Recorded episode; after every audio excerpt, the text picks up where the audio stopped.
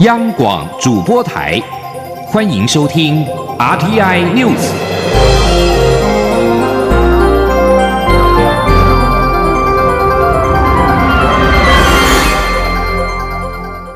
听众朋友您好，欢迎收听这节央广主播台提供给您的 RTI News，我是张顺祥。首先把新闻焦点关注到是全球的 COVID-19 致死人数超过了两百万人。根据法新社统计，全球证实因感染二零一九冠状病毒疾病 COVID-19 致死人数已经超过两百万人。截至台湾时间今天清晨的两点二十五分，会诊各国当局官方数据的统计，全球染疫致死人数已经达到两百万六十六人。这项数据出炉，正值世界各国致力对抗 COVID-19 病例的激增，而疫苗注射逐步启动之际。法新社统计，自疫情爆发迄今，全球 COVID-19 确诊病例数达到九千三百三十二万一千零七十例。欧洲是全球染疫致死人数最多的一周。累计六十五万五百六十人病死，拉丁美洲跟加勒比海地区有五十四万两千四百一十人染疫死亡，美加有四十万七千零九十人病死。在国家方面，美国染疫致死超过三十八万，居全球最高，其次是巴西的超过二十万人，印度超过十五万人。墨西哥超过十三万人，英国超过八万人，和意大利的超过八万人。而在台湾桃园一家医院爆发一对医护情侣先后感染 COVID-19 的事件，中央流行疫情指挥中心十五号表示，已经同意该家医院提出的扩大裁剪计划，检验的结果预计在今天十六号会出炉。此外，针对媒体引述不具名专家表示，因应这一起医院的感染事件，指挥中心将针对医院展开地毯式的无预警查核。指挥中心也正式否认。而北部某医院日前发生两起医护确诊 COVID-19，国民党智库十五号邀请医学界跟航空观光界的专家展开座谈。探讨这起院内感染事件与未来全球逐步开放之后，台湾的防疫该如何的应应？与会学者提醒，台湾的防疫挑战至今还没有真正开始，呼吁政府要及早准备减灾的措施。记者林永清的报道。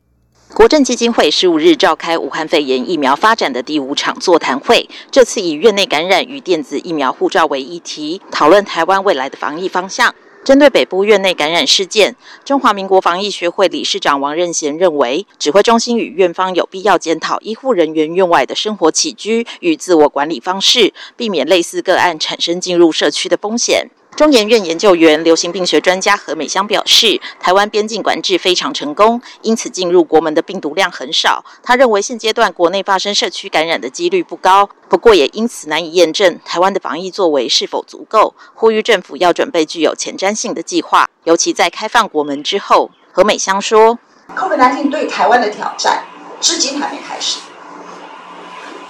对，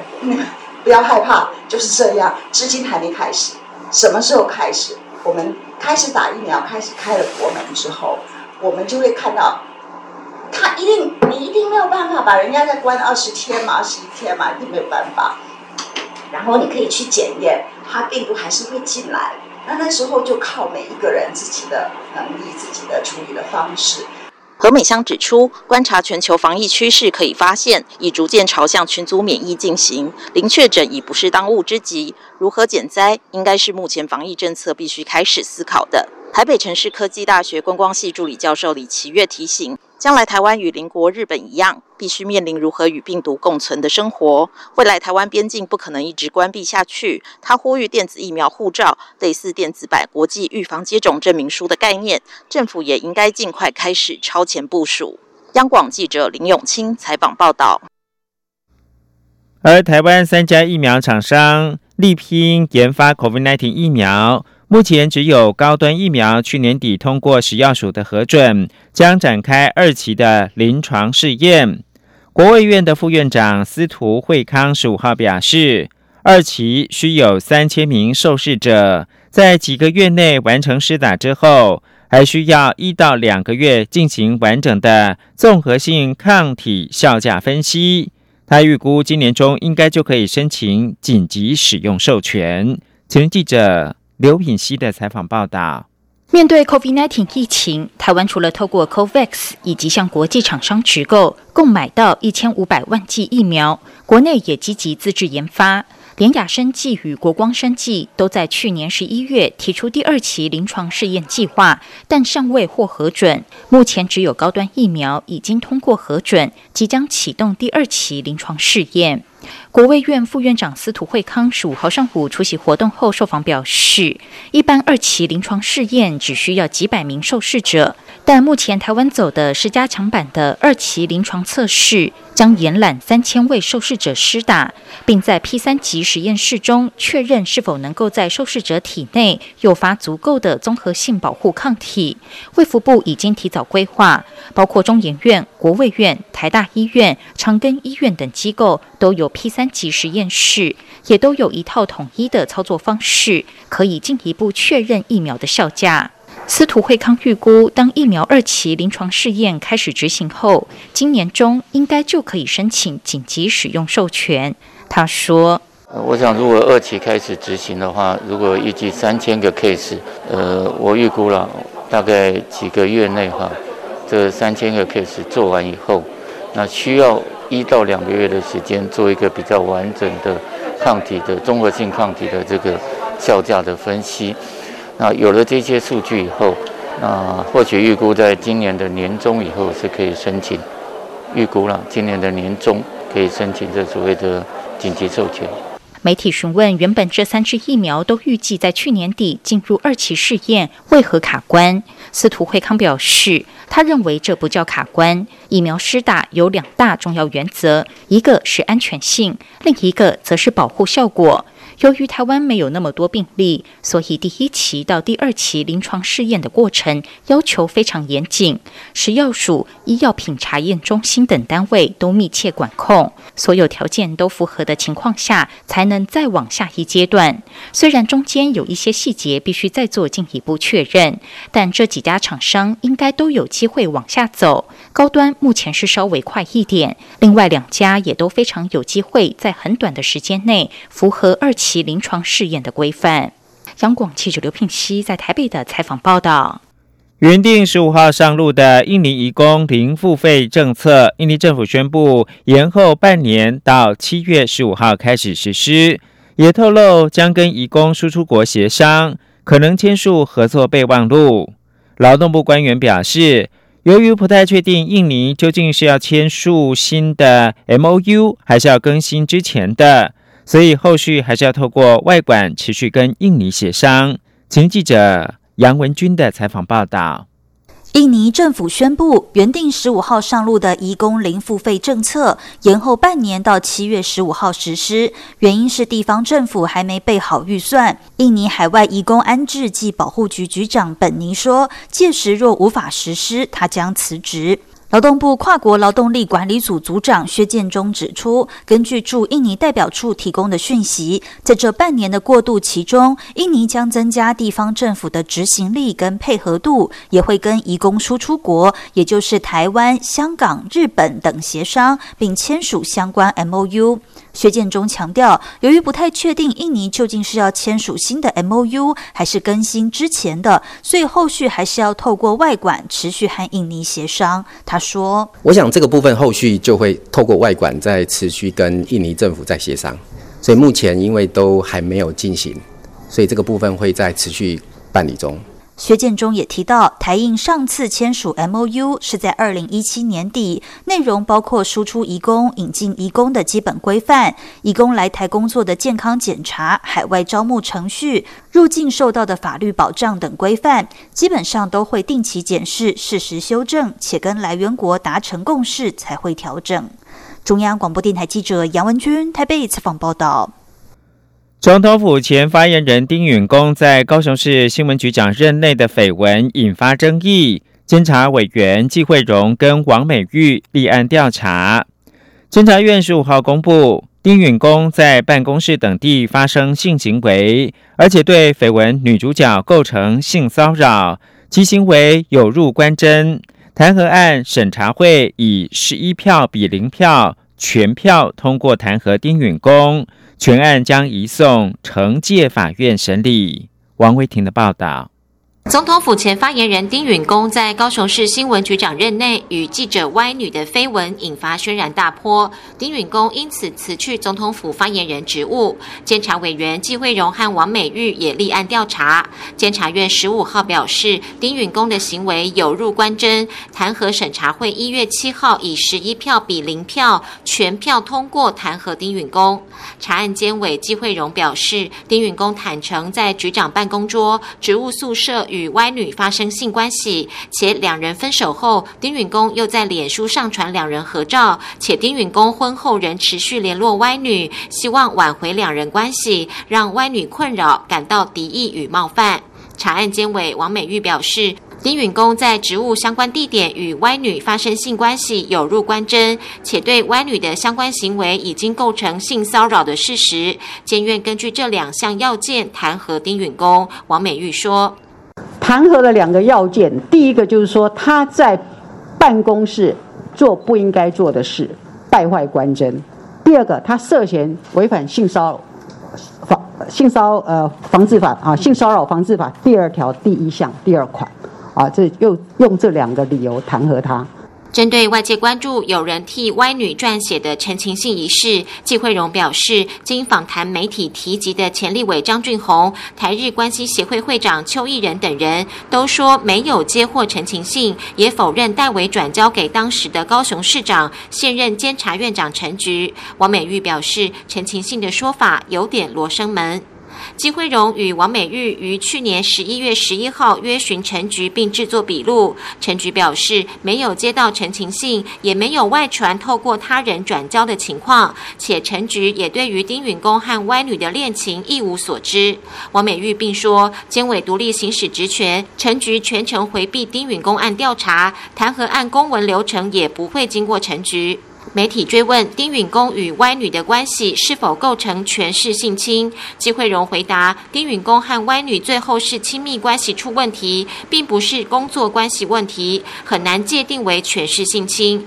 王美玉也表示，两人曾经是男女朋友，歪女也说与丁允恭并无利益交换，因此不符合权势性侵要件。另外，季惠荣表示，丁允恭曾获颁三等功绩奖章，应照现行规定，除非被褫夺公权，否则无法追回。希望行政院再行检讨奖章条例的规定。中央广播电台记者王威婷采访报道。而丁允恭十五号发出声明，表示在办公室发生性行为确属不当，他已经辞去公职负责，也再次向社会表达歉意。丁允恭表示。愿意接受监院弹劾在内的种种处置，并无争议跟怨怼，而且会主动退回三等功绩奖章。而行政院秘书长李梦燕则表示，已经看到丁允恭的声明，将由人事行政总处处理后续退回的程序。国际新闻。美国国务院宣布，为了回应港府日前大规模的逮捕泛民主派人士。制裁中共中央港澳工作协调小组副组长尤权、驻港国安公署副署长孙清野等六名中港的官员，这些人士在美国的资产将被冻结。香港警方六号依港区国安法逮捕五十五名的泛民人士，其中包括一名美国公民，指控他们涉嫌颠覆国家政权罪。美国国务卿蓬佩奥。后任国务卿布林肯先前纷纷的发谴责，美方十五号进一步祭出制裁的措施。根据蓬佩奥十五号发布声明，受制裁官员包括了兼任中共中央统战部的部长尤权、驻港国安公署的副署长孙清野、港区全国人大常委谭耀宗，以及香港警务处的国安处处长蔡展鹏、警务处的助理处长江学礼跟简启恩。依据总统川普去年七月发布的行政命令，以上受到制裁人士在美国或者是由美国他人持有或控制的资产，都将会遭到冻结。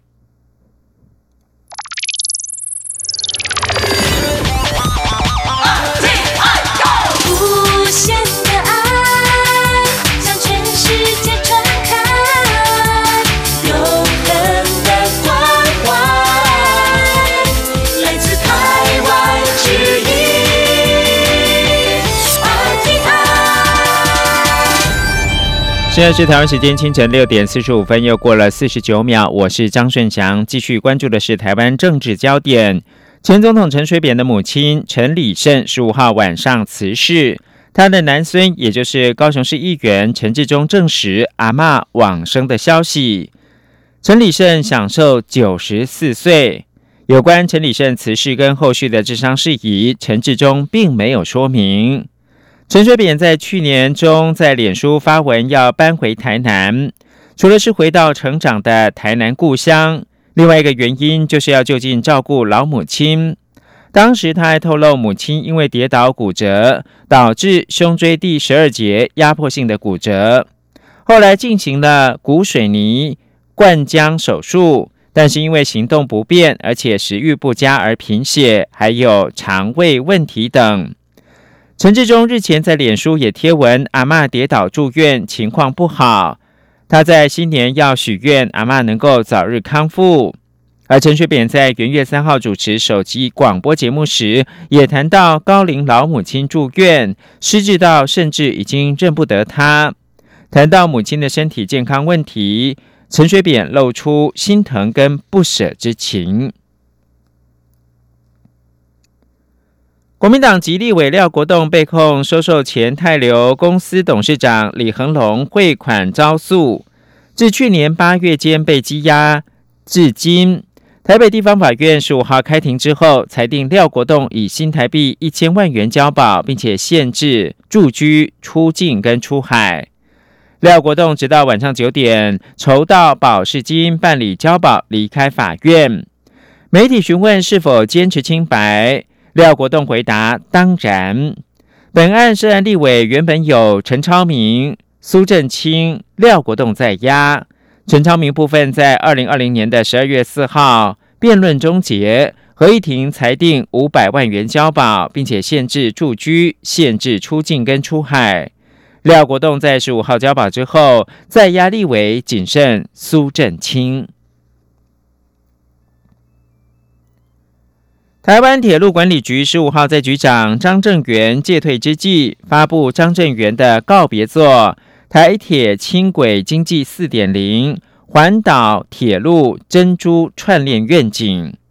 强调要将全台湾的两百四十一个车站开发成一颗又一颗的珍珠，再用全长一千零六十五公里的环岛铁路串成一条珍珠项链。以挹注台铁收入，促进地方的繁荣，让车站从交通中心晋升成为商业经济中心，甚至是生活中心。请记者吴丽君的报道。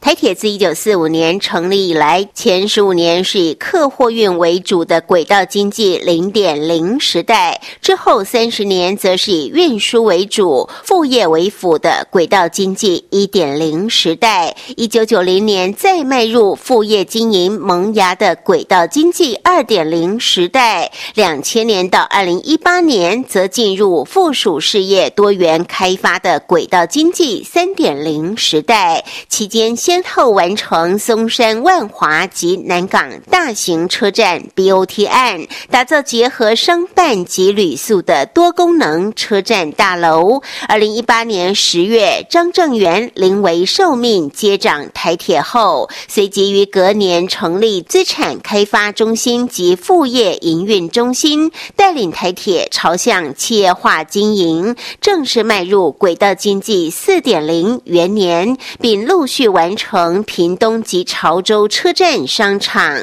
花莲观光驿站以及台中铁道文化园区。日前又完成南港吊车厂都更案动土，并与花莲县政府签约合作回蓝双城开发计划。随着张正元十五号卸任，他也在这天发表告别作《环岛铁路珍珠串链愿景》，强调要将全台两百四十一个车站都开发成一颗颗珍珠，再用全长一千零六十五公里的环岛铁路串成一条项链。他说：“全台湾有两百四十一个车站，我们都希望透过以车站为核心的开发，让每一个车站变成珍珠，不管是大的珍珠、小的珍珠，透过环岛的路线串成珍珠串链。”来创造我们台铁的资产价值，除了对挹注台铁的收入，也可以促进地方的繁荣，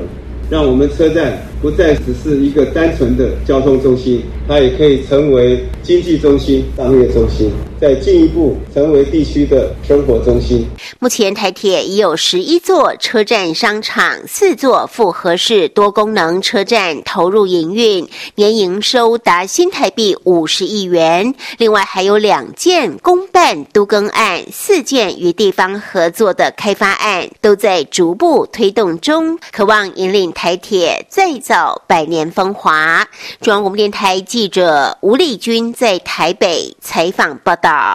除了实体的台铁之外，另外就是想象的，就是脱欧列车抵达终点了，考验英国跟欧盟分家之后的新关系。英国在二零二零年底正式脱离欧洲联盟，而英国跟欧盟为了双方未来关系所进行的冗长的贸易谈判，也终于在去年的耶诞夜达成了协议。在英国跟欧盟各自展开分手新生活之后，双方的考验也正就此展开。请听以下专题报道。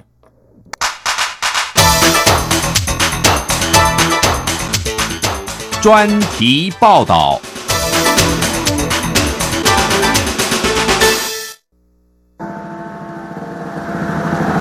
英国首都伦敦的大笨钟在要跨入二零二一年的前一个小时敲响钟声。标志脱欧列车终于抵达终点。英国离开了欧洲联盟的单一市场和关税同盟，正式脱离欧盟。不过，随着许多复杂的新规上路，贸易、运输和居留等问题陆续浮现，英国人民和企业正在加强适应新现实，也代表着双方正式分手分家后考验开始。对英国终于在跨年夜翻过受欧盟法规约束近半个世纪的历史。英国首相强生在新年谈话中说：“这是了不起的时刻，并呼吁英国再次团结。” This is an amazing moment. 对于这个国家来说，这是一个了不起的时刻。自由掌握在我们的手中，是由我们来做出最佳使用。而我认为，这个国家人民的最大本能就是团结起来，成为一个联合王国。英格兰、苏格兰、威尔士和北爱一起努力。在世界传递我们的价值观点。英国正式脱欧之后，各方首先关注的是新年过后的第一个工作日，英欧重要港口的作业是否顺畅。在一月四日，连同英法的英法海底隧道通行顺畅，英法重要港区作业也没有出现明显延误。先前许多人最担心的，因为海关检查新规上路，将造成大批等待通关的卡车塞爆边境的情形，并未出现。平均来说，每天都会有六万名乘客和一万两千多辆卡车通过英法海底隧道。许多日常用品是仰赖货车来往这个隧道进行运输，包括工厂零件、新鲜蔬果和冷冻食品等。在英国连通欧陆的最大港多佛港，新年后的首个工作日，货车和渡轮货船流量虽然比先前圣诞假期回升，但比起繁忙时节仍显得冷清。多佛港从二零一九年以来。重型货车通过的数量就开始出现下降。今年这个港口的货运流量会出现如何的消长？各方也都在观察。在海峡另一侧的法国多莱港，新年后的首个工作日也会出现堵塞或忙乱的状况。这天有二十一艘渡轮货船出港，而通常平均每一天则是会有超过三十艘渡轮货船。不过，法国境内的英国连锁超市消费者首当其冲面临英国脱欧的影响。在海关新规之下，许多超市商家的进货暂时出现问题，许多来自英国的快速熟食、生鲜和冷冻食品都从货架上消失。在这个月五日，英国著名零售商玛莎百货旗下有数十家的超市，食品柜位上空无一物。过去深受法国消费者喜爱的三明治、猪肉馅饼和咖喱都缺货。空无一物的超市货架上，可以看到商家以法文和英文写成的道歉告示。指出，由于新的英国和欧盟进口法规上路，因此顾客们喜爱的商品暂时缺货，而他们正在加紧努力，好让这些商品重新回到架上。一名超市顾客对看到英国脱欧对法国产生的影响并不感到意外。庆幸的是，英国脱欧已经完成了，不过超市货架上没有货品了，一定会有影响。对承受英国脱欧的冲击。许多法国民众不意外，却也感到无奈。而法国外长四日表示，尽管英国脱欧对任何人都实在不是一项好消息，但是由于欧洲能够一直保持团结，才能够成功应对这场脱欧危机。首先，我想提醒你，英国脱欧不是法国的选择，英国脱欧是英国的选择，因此英国脱欧不是好消息。对任何人来说都不是好消息。但是，首先，欧洲已经成功应对，因为欧洲能保持团结。虽然英国脱欧之后，许多问题会一一浮现，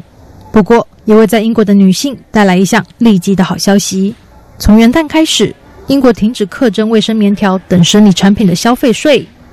宣布这项消息的财政部并表示，是因为英国脱欧不用遵循欧盟法规。才得以对女性生理期的必需用品废除营业税。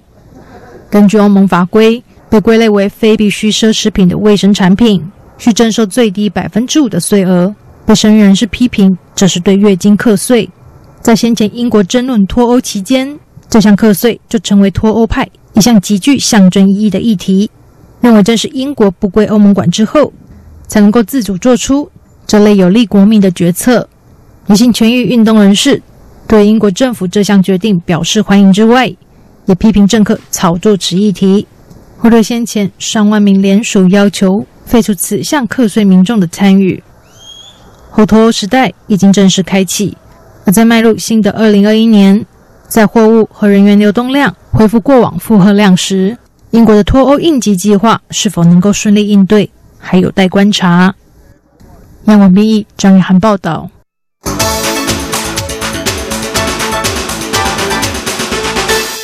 国际新闻：美国总统当选人拜登准备在十五号宣布其二零一九冠状病毒疾病的疫苗计划，试图让外界焦点由弹劾川普转移到他初上任之后的待议事项。拜登已经表示要在就任一百天之内让一亿美国人民接种疫苗。美国目前已经有超过三十八万人染疫死亡。这张数字在拜登二十号宣誓就职的时候，恐怕会超过四十万人。而有人要就职，有人就得离职。知情消息人士十五号表示，美国总统川普原本考虑十九号离开华盛顿，现在计划在二十号就职日当天早上离开。根据路透社这名消息来源表示，川普已经宣布不参加总统当选人拜登的就职典礼。他现在计划在安德鲁联合基地举办告别活动。安德鲁联合基地是位在华盛顿近郊，是空军一号的基地。这名消息来源说，之后川普将飞往佛罗里达州棕榈滩，在海湖俱乐部展开他的总统后新生活。以上新闻由张顺祥编辑播报。